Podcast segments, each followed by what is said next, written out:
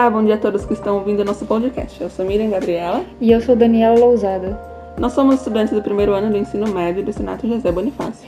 Hoje estamos aqui com uma convidada muito especial, nossa professora de Geografia, Ângela Abreu. Além de professora, soubemos que o seu início de carreira foi como balconista de farmácia e em seguida trabalhou no mercado. Enfim, de balconista para professora de Geografia, como ocorreu todo esse processo? Foi um processo de muita batalha. É, eu sou a única da minha família é, formada, né? É, fiz quatro faculdades e eu sempre tive um objetivo muito claro. Eu sempre gostei de estudar, então eu sabia o que eu queria. Se fui muito objetiva no que eu queria. E eu tinha muita vontade de sair do meu bairro, que era um bairro de periferia, um bairro muito pobre, a violência muito forte até os dias de hoje. E minha mãe sempre falava que nós tínhamos que estudar, porque minha mãe foi analfabeta até os 46 anos de idade. Minha mãe só se alfabetizou aos 46 anos. E então minha mãe prezava muito pela educação. Então, tudo que nós podíamos fazer, que era gratuito, é, nós fazíamos, eu e minha irmã. Então, estudar para mim sempre foi a meta, foi o foco. E aí foi uma jornada muito árdua, de muito sacrifício, trabalhando é, desde os 14 anos de idade. Eu fiz 14 anos num dia, comecei a trabalhar no outro dia. Então, é, foi assim, trabalhava durante o dia todo, mudei para estudar no noturno e aí foi indo, foi indo, é, consegui entrar na universidade. Na realidade nem era para ser da educação, é, eu tinha vontade de fazer naquele primeiro momento serviço social ou ser é, fazer educação física. E por ter um relacionamento, acabei sendo induzida a fazer a pedagogia primeiro. E fui então para a universidade, entrei com 17 anos e meio na faculdade, bem jovenzinha, e acabei fazendo pedagogia e eu fui tomando gosto. Acho que quando tá, na, tá no sangue, né? É, a gente vai tomando gosto. Eu fui tomando gosto, daí não quis mais mudar de curso, continuei a pedagogia, concluí e logo em seguida, Deus sempre foi muito bondoso comigo. Eu consegui já logo de cara uma escola onde eu estava estagiando e já comecei a dar aula, substituindo até uma professora. Nunca esqueço, a minha primeira aula foi de língua portuguesa. Olha que legal! Língua portuguesa. E sempre muito, sempre com desafios, que eu não era de português, né? Eu era pedagogia, tinha que dar aula para é, as crianças menores e acabei indo dar lecionar para sexto, sétimo, oitavo ano. Então para mim foi uma experiência assim única. Daí eu falei não, eu tenho que me especializar em alguma disciplina. E como eu gostava muito de história, daí eu fui me especializar em história. E, e, sempre dando aula e trabalhando, daí fui mudando de emprego, que nem vocês acabaram de dizer aí, né? De balconista fui para caixa de supermercado, fui trabalhar em loja de tecidos, trabalhei em, no Leite Paulista, Grupo Votorantim, sempre ali dando aula desde o início da pedagogia. E depois de alguns anos é, decidi, fui convidada para dar aula de geografia pela então na época diretora Tacuí, que eu lecionava na escola dela, do estado, na Zona Leste, e ela me convidou para vir dar aula aqui. No primeiro momento eu fui resistir, mas como eu também não estava feliz na empresa, porque eu, eu não podia trabalhar na área financeira e dando aula, então eu descobri que a minha, a minha vibe era dar aula para e não trabalhar com números. E aí foi quando eu pedi para sair da empresa e aceitei o convite da Tacuí há 29 anos atrás. E aí fui dar aula de geografia, sendo professora de história. Um grande desafio, mas como a minha vida toda foi de desafios, vamos enfrentar mais desafio. Daí fui me especializando, fui fazendo cursos e fui fazendo censos e sempre estudando. E aí eu tomei gosto pela geografia, hoje é o que eu mais gosto de fazer é dar aula de geografia. E estou aqui na escola, estou na rede pública, já estou aposentada e continuo na ativa. Então, sempre que eu sempre digo, né, nós temos que focar, termos objetivos, metas, sonhar.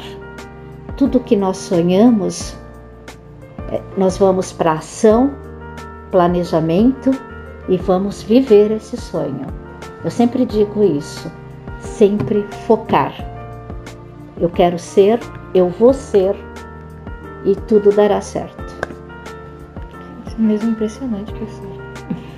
eu realmente não esperava por isso. Algo, tanto é que é algo que todos os alunos do Externato José Bonifácio dizem sobre você que você é uma pessoa bem empenhada. Isso se percebe desde o início da sua carreira.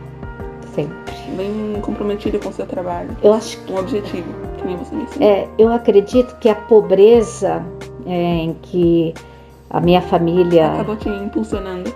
impulsionou e eu via muito a, a necessidade, né? Eu sempre fui como uma boa ariana, eu nunca fui parada, né? Esse gosto por trabalho seu vinha desde a sua infância, pelo que eu Sim. estou vendo. Você já tinha em mente esse trabalho de trabalhar, Estar na educação. De estar na educação? Desde o começo, assim, do seu Não. emprego? Não.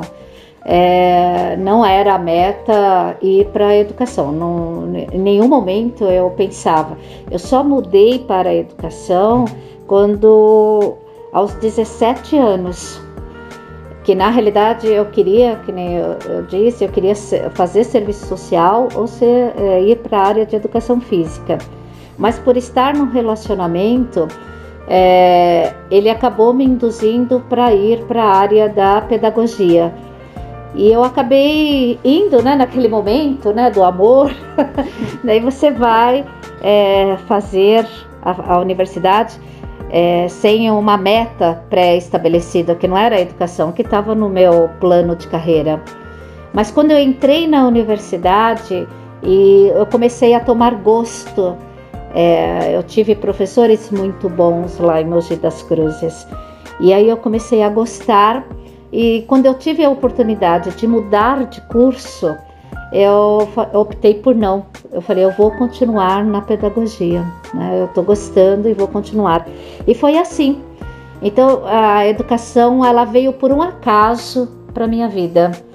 É, isso é muito interessante. Você se desco descobrir aonde você nem imaginava que poderia estar. Bom, falando em juventude, nesse período de estudante, como você se descreveria o seu eu de anos atrás? Quase que nossa idade. Bom, é, eu falo que eu amadureci muito cedo pelas dificuldades, é, pelo alcoolismo presente dentro de casa, pela minha mãe ser uma empregada doméstica, eu vi exatamente o sofrimento.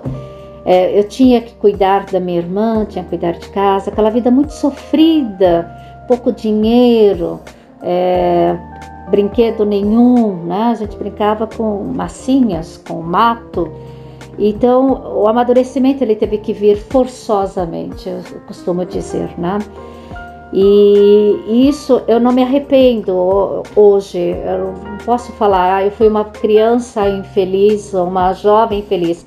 Eu fui uma jovem que eu falei, eu não quero essa vida para mim. De um certo modo, isso te impulsionou, então. Sim, Te deu inspiração. Totalmente. Eu sempre falei, eu não quero isso para mim, eu quero ser melhor.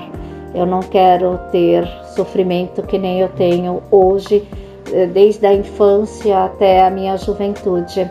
Então, para mim foi muito importante eh, ter esse amadurecimento e ter pessoas. Aí é que está a grande diferença. Eu sempre tive pessoas muito importantes, eh, amigos importantes que me ajudaram, é, que me impulsionaram. Eu participava de grupo de jovens da Igreja Católica e esse foi um legado até da minha família, né? Porque apesar de todas as dificuldades, eles eram membros, trabalhavam como membros na igreja.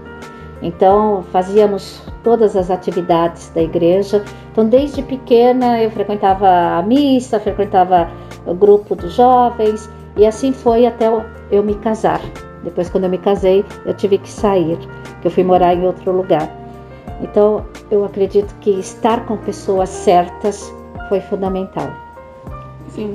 Sim, eu vejo isso muito bem. Qual foi a sua maior dificuldade em começar o seu primeiro trabalho? Muitas pessoas dizem que receberam. têm bastante dificuldade quando começam um trabalho. É, o meu primeiro trabalho, eu precisava trabalhar. É, é, lá em casa não tinha escolha. Foi eu tinha começado a trabalhar 14 anos. Nossa. Eu comecei a trabalhar com 14 anos, eu fiz os 14 anos, eu já tinha carteira, já tiramos carteira, foi a minha primeira carteira. E aí ah, tinha uma farmácia na avenida lá do bairro. E meu pai conhecia o farmacêutico. Ele chamava-se Arnaldo, olha, nunca esqueci o nome dele, Arnaldo. Ele foi uma pessoa muito importante. Ele também me ensinou muitas coisas, né? Ele me ensinou a ter responsabilidade dentro do trabalho, como atender a um cliente, é, a não procurar não errar, afinal de contas era uma farmácia. Você está vendendo medicamentos às pessoas, né? Então imagine as dificuldades de ler uma receita médica. Você não entendia a letra, né? Então a dificuldade ele me ensinava a- como era o P, como era o V na letra dos médicos.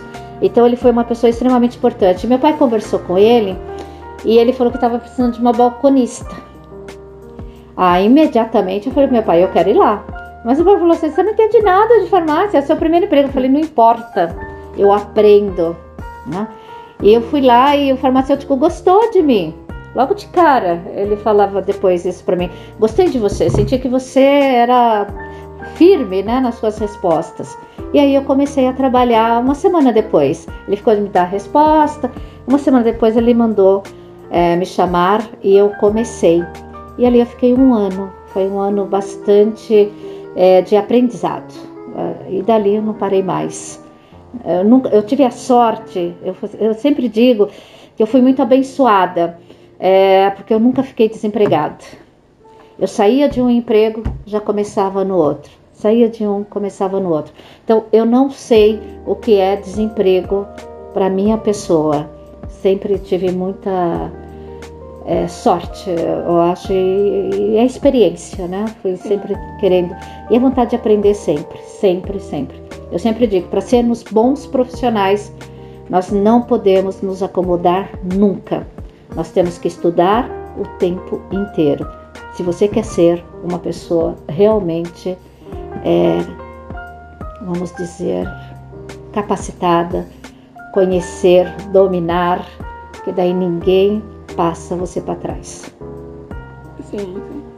De um modo geral, houve algum momento em sua vida em que você pensou em desistir de sua profissão? Algum baixo extremo? Engraçado, né? Não, não. Só quando eu trabalhava em empresa mesmo que eu pensava nisso. A partir do momento que eu entrei na educação, eu nunca tive vontade de largar a educação. Tanto é que eu falo até hoje. Eu não sei o que eu faria se eu não fosse é, professora hoje, né? É, tem colegas que falam assim, ah, se aposentam, querem fazer artesanato, querem fazer é, cursos. Eu falo, eu não sei o que eu faria se eu não fosse professora. Eu prefiro morrer sendo professora. É o que eu gosto, é o que eu me sinto feliz. Então, não sei, não me sinto outra, nenhuma outra profissão hoje. Como você consegue manter o equilíbrio profissional e pessoal na sua vida? É, é difícil, viu? é, mas eu sempre tive assim um, um pensamento seguinte: eu estou no meu trabalho, eu tenho que focar no meu trabalho. Eu estou na minha casa, eu tenho que focar na minha casa. E lá em casa a gente não tem o hábito, né, é, de ficarmos falando muito de trabalho. Então, quando nós estamos em casa, nós falamos uh, do cotidiano. E como meus filhos são muito ativos, né? Eles gostam de é, política, futebol. Então o que não falta é assunto, né? E, então em casa a gente não costuma assim falar demais de trabalho, não. Claro, se comenta sobre trabalho, mas na medida do possível a gente fala de outros assuntos. Então, é, isso ficou sempre muito nítido lá em casa. Trabalho é trabalho, casa é casa. E isso ajudou bastante, porque é muito complicado você misturar problemas, né? É, com trabalho. Você não vai ter uma boa desenvoltura, com certeza. Você tem dois filhos, né? É isso. Ah, com quantos anos você engravidou? Porque você, é você, quando você teve seus filhos, você já era professora? Já tinha essa já, profissão? Já. É, eu engravidei com 27 anos. Tive meu primeiro filho com 28, né? Casei com 20, 26, eu casei. E 27 e meio eu tive o primeiro filho e com 31 o segundo filho. A princípio, na infância deles, houve você teve que parar um pouco de trabalhar? Você conseguiu alguma ajudante? Como foi esse Não. processo? É, no, Lidar meu, com os filhos? é, no meu primeiro filho, é, eu só tirei a licença maternidade. E quando encerrou-se a licença maternidade, é, eu contratei uma pessoa para cuidar do meu filho, né? E, então, e foi meu, meu marido à noite que ficava. Então ela esperava meu marido chegar e ficava com ele à noite. Então eu falo, quem criou meus filhos foi o meu marido. Porque depois eles vieram para foram para a escolinha, né? Logo em seguida eles ficaram muito pouco com pessoas dentro de casa, que não deu certo. Então eu acabei optando por uma escolinha e eles foram para a escolinha, então levávamos de manhã, ficava o dia todo, meu marido pegava, eu só chegava às 11h30, meia-noite, então meu marido que dava todo o suporte. Eu tive a sorte de ter um marido nota mil. Como você teve bastante empenho assim, para um objetivo, imagino que esse seja algo que você desde o início ensinou aos seus filhos, né? Sim, sim. É, desde criança, é, eles tiveram muito esse espelho, eles falam isso, né? Eu tô falando até porque eles falam desse espelho. Eles tiveram um espelho. Meu marido, apesar de não ter faz, é, feito universidade, ele fez SPM de propaganda e marketing até o terceiro ano e depois ele abandonou e não mais voltou. E eu falo que até ele desperdiça um talento que ele tem muito grande. Ainda bem que meu filho mais novo seguiu o caminho dele e hoje é um profissional bem sucedido até. Então, quando a gente vai é, nesse caminho, né? Eles começaram a ler muito cedo, eles começaram a ouvir, é, sempre, quero dizer assim, sempre estiveram com adultos. Com as crianças estavam com as crianças, com os adultos com os adultos, e quando com os adultos, nós sempre incentivamos eles para o conhecimento, desde pequenininhos. Então, por exemplo, vinham para a escola, no carro, notícia. Em casa a gente fica com a TV o tempo todo conectado em notícia. Então, desde que eles ouviram a primeira informação, as primeiras que conseguiram, né, é, discernir, captar, sempre foi notícia. Lá em casa nós somos viciados em notícias. Então, desde o primeiro horário que nós acordamos até a hora de dormir, é, ouvindo noticiários. Então, isso foi muito tranquilo, porque eles sempre seguiram esse caminho do conhecimento e nunca tiveram dificuldade é, nessa parte. Então, foi muito legal. E como você lidou com o seu trabalho na pandemia, tanto o seu trabalho quanto a sua vida mesmo? Que pandemia em 2020 foi um período bem complicado para todo mundo, um período turbulento. É, a pandemia foi muito delicada em todos os aspectos, né? Sim. Porque de um dia para o outro estávamos todos dentro de casa, é, todos precisando trabalhar online, né? É, cada um num cômodo da casa. É, no início, até você se adaptar ao sistema, né? Que nós usamos aqui o Classroom, é, na outra escola era outro sistema. Então, é, o centro de mídias né, do Estado. Então, até você se adaptar foi um período muito delicado, muito difícil. É, de você dar aulas online, de você se sentir muitas vezes dando aula sozinha. Né? O aluno não mostrar-se como aluno, você ter a nítida sensação, e eu tenho certeza disso, que você estava dando aula para o nada então, para mim foi assim chocante. Eu me senti totalmente é, depressiva. Eu falava, tinha dia que eu terminava Amanhã falava, nossa, hoje eu dei aula sozinha. Né? Em muitos momentos havia a colaboração dos alunos, mas a grande parte realmente eu me senti muito sozinha e não tínhamos com quem compartilhar, né? porque todos os professores estavam com o mesmo sentimento. Aquele sentimento do vazio, aquele sentimento da impotência, é, o sentimento é, de não estar realmente é, trabalhando da forma como gostaria, né? e, e preparar.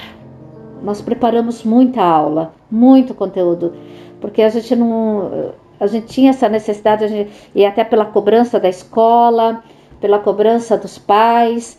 Então eu digo para vocês que o período da pandemia foi de muito trabalho, muito trabalho.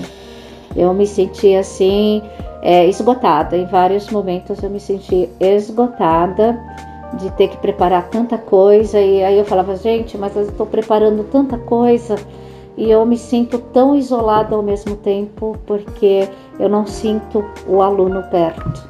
É, sair de aula presencial para aula remota por vídeo é algo bem complicado, não tem interação do aluno. Não Na tem. maioria das vezes. Não tem. Eu vejo, né? Isso, é, isso é muito claro para mim. É, o aluno ele tá lá em casa, eu, eu me senti até assim em alguns momentos, né? Você estava dando aula e o aluno às vezes abria a câmera, estava enrolado no cobertor, estava com o cachorro do lado, com o gatinho do lado, era o pai que passava atrás, a mãe que passava, é, os irmãos que estavam gritando do outro lado. O aluno ele não tem a concentração em casa, não adianta falar que ele tem, porque ele não tem. Não tem saco também, paciência para ouvir aula. Então eu digo que foi um período que nós vamos pagar muito caro é, por esse período que nós ficamos fora da escola. Não sou eu que digo, né? Então vamos ficar aí oito anos atrasados na questão de aprendizados. Sim. Bom, já para encerrar o nosso podcast, vamos encerrar com você, depois de tudo isso que você passou, qual conselho você daria para a próxima geração que pretende seguir o seu, o seu magistério, o seu, o seu caminho, de certo modo? Seguir a educação hoje está muito complicado. é, de fato. É, é, seguir para a área educacional você tem que gostar muito e sabendo que você não vai ficar rico. Há muitas personalidades também dos alunos. É, você não vai ficar rico. A educação ela não te deixa é, rica, a não ser que você vai para a área da pesquisa.